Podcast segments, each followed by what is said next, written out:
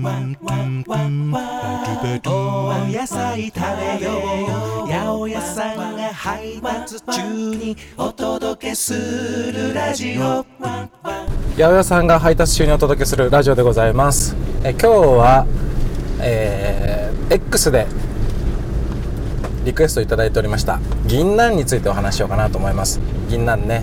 この時期になると、えー街路樹から実が落ちてものすごい匂いを放っておりますな。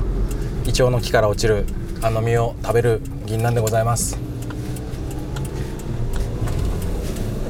いしょっと。ね、あの実の中の殻の中身を食べるんですね。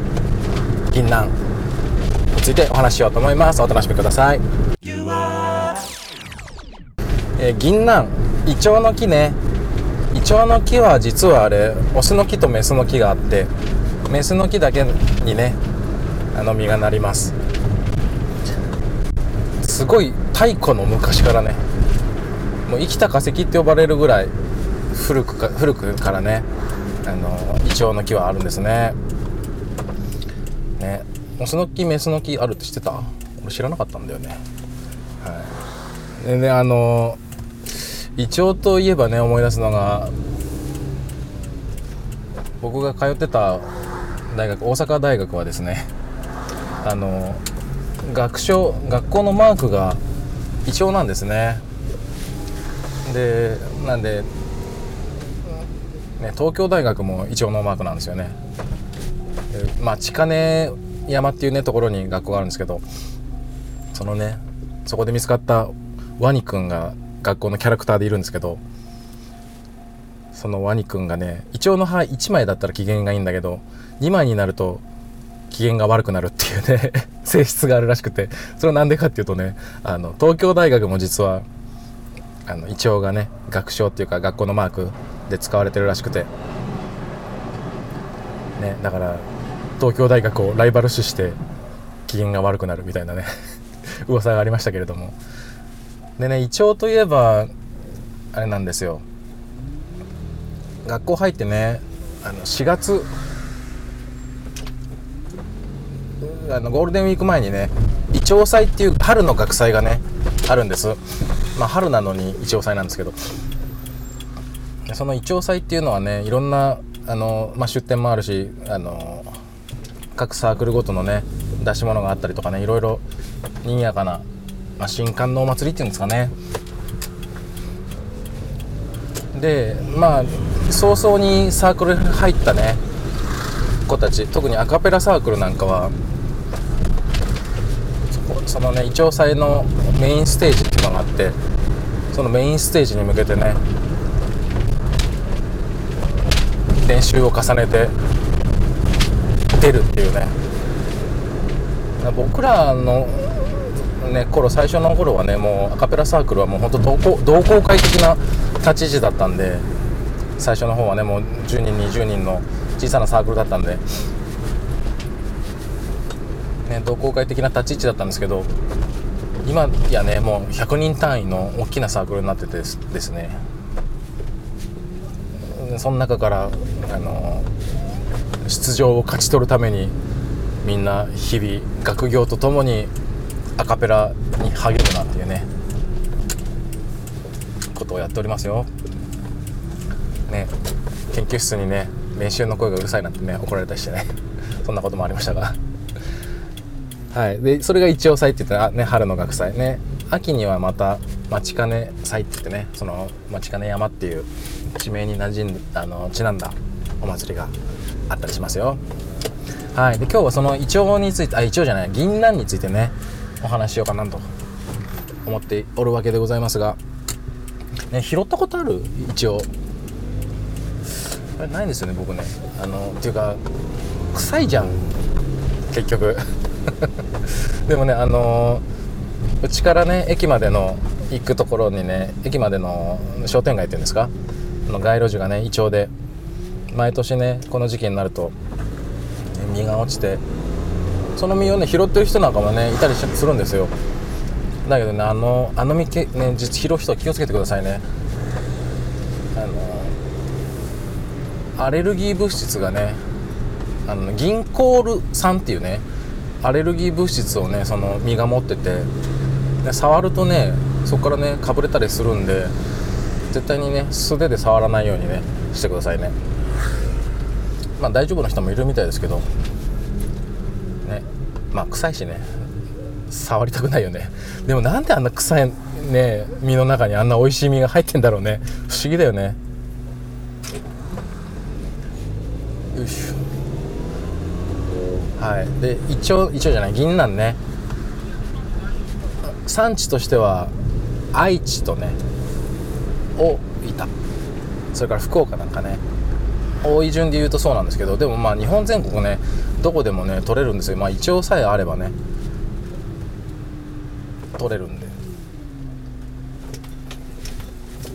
おっとっとっとおっとっとおっとっと自転車大丈夫かな？はいはい。OK クリア。ねあの運転中のお話ですんでごめんなさいね。運転の方にどうしても、ね、集中せざるを得ない時がありますから。ね。ね事故に遭っちゃねたまんないですからね。しっかり運転しながらの収録となっておりますよ。はい。でね旬は、まあ、まさに今ぐらいですよね。11月。まあ取れるのはね9月ぐらいからねあの取れるんですけれども今年ね暑かったからね。まあちょっと遅れるんじゃないでしょうか。あの市場に出てくるのもね。はい。でねあのー空のままだったらねとっても日持ちするんですね。まあ2週間ぐらいは余裕で持つと思います。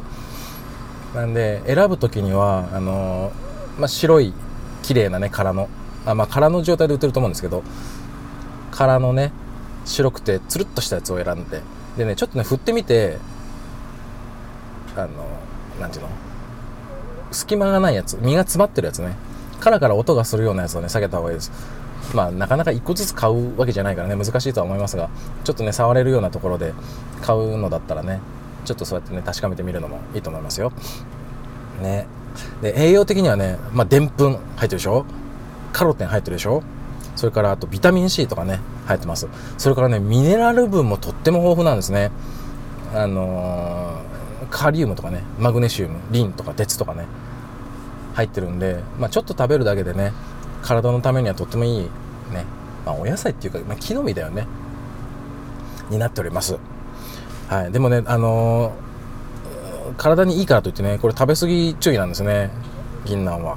あのーメチルビリドキシン。えメチルビリドキシンっていうねあの中中毒成分が入ってるんでねあのまあそんなにいっぺんにねたくさん食べることないと思いますけれどもね茶碗蒸しに入れたってね一碗に、まあ、1個か2個とかねそんなもんでしょ？それからまあおつまみするにしてもねそんな1回でね30粒も40粒も1人で食べるってことないと思いますから大丈夫かとは思いますが一応ねそういう中毒成分も入ってるんでね注意しながら食べてください。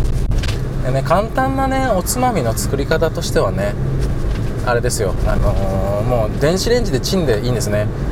でね買ってきた殻付きのね銀杏をねあの銀杏割り器とかあるでしょ？それかまあ金槌かなんかでね、あのー割れ目入れてやって。茶封筒に入れるんですね。で茶封筒に入れてね塩をちょっと入れといてね電子レンジで12分ねチンしてあげるんですね。チンした後またちょっとね塩味付けるために塩をね入れてやってその茶封筒のまま振ってやって。それで、ね、取り出してあとはね、あのー手でね剥いて食べるみたいなねやり方をするとねあのちょうどいいおつまみになりますよね。ね。あと炊き込みご飯とかかな銀杏といえば。なかなかねあのまあちょっとなんかえぐみっていうんですか？苦みが苦手って人もいるかもしれないですけど僕は結構好きですけどね。ただ自分でね料理するのやっぱめんどくさいよね。絡むかな。栗の時も話したかな。あの絡むかなきゃいけないねやつはちょっとめんどくさいよね。まあでも1シーズンにね1回ぐらいはねちょっと手間かけてねその季節の味覚を楽しむっていうのは、ね、いいと思いますよ。はい。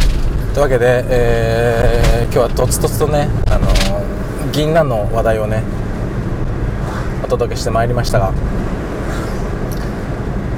まだいけるね半袖ね。半袖ね。いやあの車の中ね意外とねあやっぱ暑くなるんだよね。特にこの収録してる時はねあの窓閉めてね風の音が入らないようにしてますんで。そう前回のね収録で初めてなんですけどそのレコーダーね音声のレコーダーの方が止まっちゃうっていうねあのあのアクシデントがありまして。ねそんなことあるんだと思って。いやでもねカメラの方のマイクで撮れててよかったです。ね。なんだかんだねもともとポッドキャストでね始めたってる、ね、番組ですから。音声的なねあのやっぱクオリティ向上はね常に心がけていきたいなと。ね。いい声で皆さんにねお楽しみいただきたいと思っておりますんで。ね、自分がいい声に聞かせ聞かせたいってだけなんだけどね。ね。ね。いろんな機材とかやっぱね気になるよね。あんまりねあの今スマホとかでも何でもね収録自体はねできたりしちゃいますからねいいんですけどちょっとでもね画質よく音質よく届けたいなとね。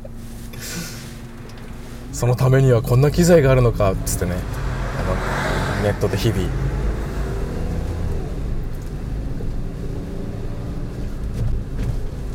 いろんな機材巡りをしてたりもしますが。はいというわけで、えっと、いよいよね、えー、今週末かなからインスペの冬のツアーリブアロングが始まります。リブアロングね一緒に生きるっていう意味ですけど。なんだろうねやっぱインスピはねまあ常々言いますがねもうファミリーみたいなもんですから僕にとって。まあメンバーそれぞれにとってもそうだと思います。ね一緒に歩いていく仲間だよっていうねのを改めてねお見せしたいっていうのもありますし、ね、そこにね来てくれる皆さんもね一緒に生きてこうよとねいうような思いで、ね、やっぱりいろんなことがあるじゃん。人生ね。いろんなタイミングもあるしね。だけど一緒にいるんだよっていうね安心感とかがねインスピはきっと見せられるんだろうなというねこれまでの歩みを見ても思うしそういう存在がねいるっていうことはきっと誰かのねあの励みにもなると思うし自分自身の励みでもあるしねそれがね。是非ねこの年しかないインスピの姿を見に来ていただけたらなと思います。語ったな。いやでも正直な気持ちだけどね。ね。八百屋さんをやりながらそうやって歌ってるわけでございますよ。ね。楽しい回にしようね。はいというわけで今日は銀杏についてお届けしました。また次回。お会いしましょう。バイバイ。お野菜食べよう。八百屋さんが配達中にお届けするラジオ。You are